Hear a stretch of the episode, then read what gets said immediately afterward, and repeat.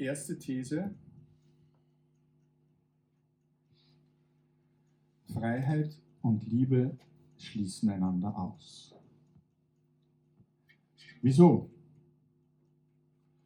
Weil Freiheit sehr stark an den Begriff Individualität gebunden ist. Das heißt, dass wir als Einzelne, und das ist ja das, was der Moderne zugrunde liegt, dass das Subjekt, dass der Einzelne oder die Einzelne Entscheidungen treffen kann, über Entscheidungen über das, was sie tun möchte oder das, was sie nicht tun möchte.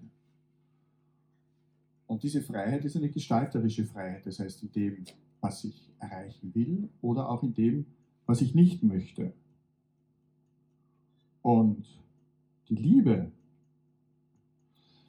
Alain Badiou, der französische Philosoph, hat gesagt, die Minimalbedingung der Liebe ist der Mut,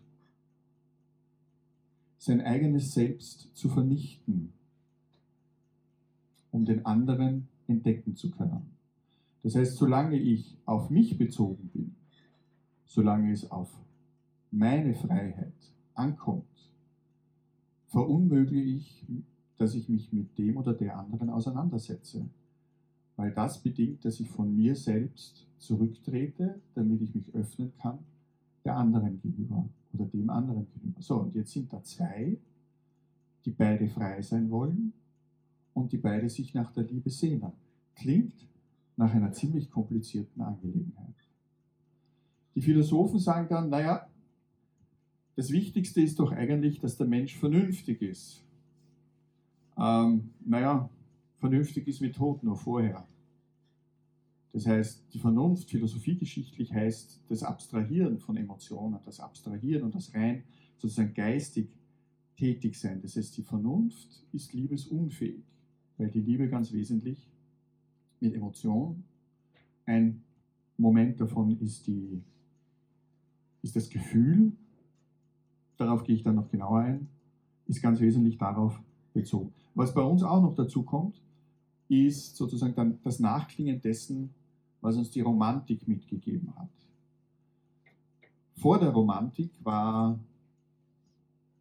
Beziehung zwischen Mann und Frau, das war das, was erlaubt war, sehr stark gesellschaftlich konnotiert. Das heißt, man wurde verheiratet, es wurde bestimmt, wer mit wem, weil es darum ging, auch Familienbesitz zu sichern und so weiter und so fort. Niedere Stände waren sehr oft vom Heiraten ausgeschlossen, sind dann ins Kloster gegangen oder die sind ausgewandert.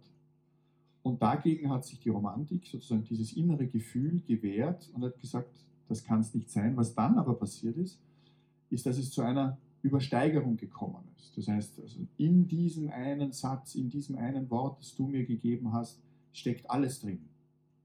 Wer von euch die Geschichte von Werther kennt, von Goethe, oder wer die Geschichte von Novalis kennt, wo sozusagen in einer Textzeile, in einem, was sie mir gibt, sozusagen mein ganzes Universum, mein ganzes Dasein enthalten ist.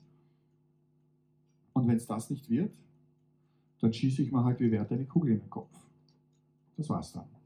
Aber dieser eine Moment, ja, das ist diese romantische Übersteigerung, dem stehen wir heute eigentlich sehr skeptisch gegenüber. Wir kennen dieses Gefühl oder diese Sehnsucht nach so etwas wie unbedingter Liebe, unbedingter Hingabe ist auch so ein altmodisches Wort. Ja. Was heißt das? Auf der einen Seite sehr stark mit mir selber verbunden ist. Ich möchte mich. Hm. Aber das ist doch sozusagen auch ein Geben und ein Nehmen. Freud hat es dann fast wie sozusagen wie ein, er hat es, man muss sich den anderen verdienen, das ist ja fast schon ein ökonomischer Begriff. Das heißt, in dem ein Geben und ein Nehmen ist. Und wir haben ein anderes Zeitalter hinter uns, da wurde in den 60er, 70er Jahren von so etwas wie freier Liebe gesprochen, das heute mehr oder weniger Eltern- oder Großelterngenerationen ausprobiert haben. Im Rückblick würde man sagen, freie Liebe ist ungefähr so wie hm, liebesfrei. Also, ist jemand fuckable oder nicht?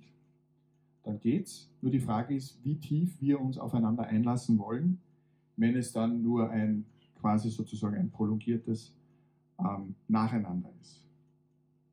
Und noch ein Punkt, auf den ich da noch eingehen möchte, ist das, was sehr oft in polyamoren Beziehungen als Gefühl sehr stark auftaucht, wenn es um Unsicherheit geht, wenn es um Ängstlichkeit geht, wenn es um Angst davor geht, verlassen zu werden, wenn es darum geht, sozusagen nicht gleichwertig wie der oder die andere angenommen zu werden, das ist die Eifersucht.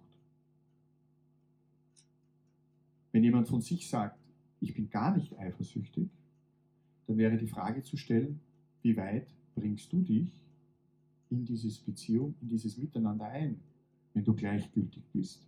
Das heißt, welche Wertigkeit gibst du der Beziehung mit ihr oder mit ihm? Wenn jemand total eifersüchtig ist, dann kann das tödlich sein. Dann geht es darum, dann geht es um Besitzdenken, dann geht es vielleicht darum, auch den anderen zu vernichten, wenn ich ihn oder sie nicht haben kann, wobei es meistens sie ist, die den Preis zu bezahlen hat. Das heißt, wo ist dieses Dazwischen? Die alten Philosophen haben immer davon gesprochen, ein Metrion zu finden, etwas sozusagen, das nicht im Extrem auf der einen Seite und nicht im, nicht im Extrem auf der anderen Seite liegt. Aber wenn mir jemand äh, etwas bedeutet, wenn er oder sie mir wichtig ist, dann heißt das auch, dass mich das berührt. Und dann ist die Frage, wie ich mit diesem Gefühl, das wir Eifersucht nennen, umgehe. Und noch einen Aspekt möchte ich hereinnehmen, wenn wir sozusagen von diesem großen Wort Liebe sprechen, weil die andere Seite dazu wäre das Begehren. Darauf gehe ich dann auch noch ein.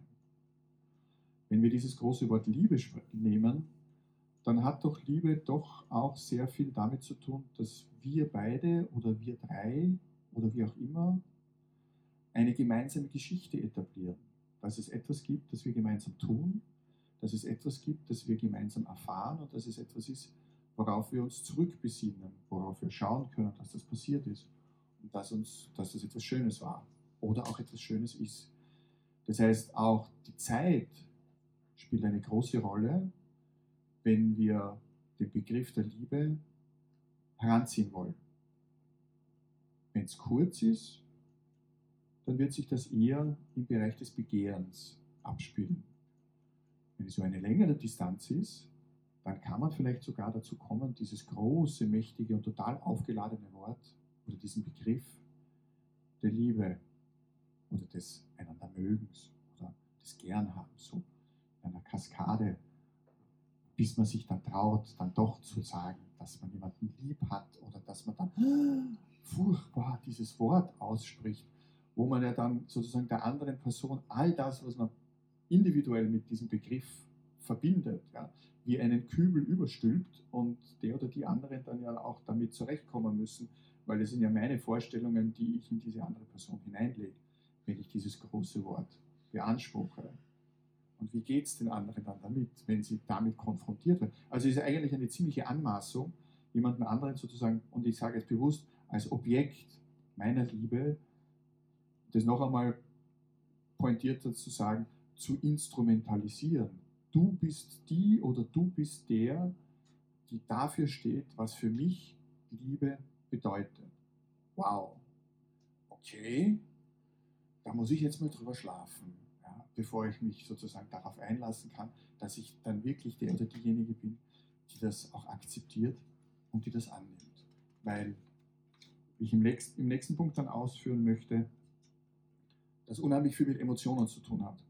Und Emotionen sind so ziemlich das Komplexeste, womit wir Menschen in unserem Leben konfrontiert werden.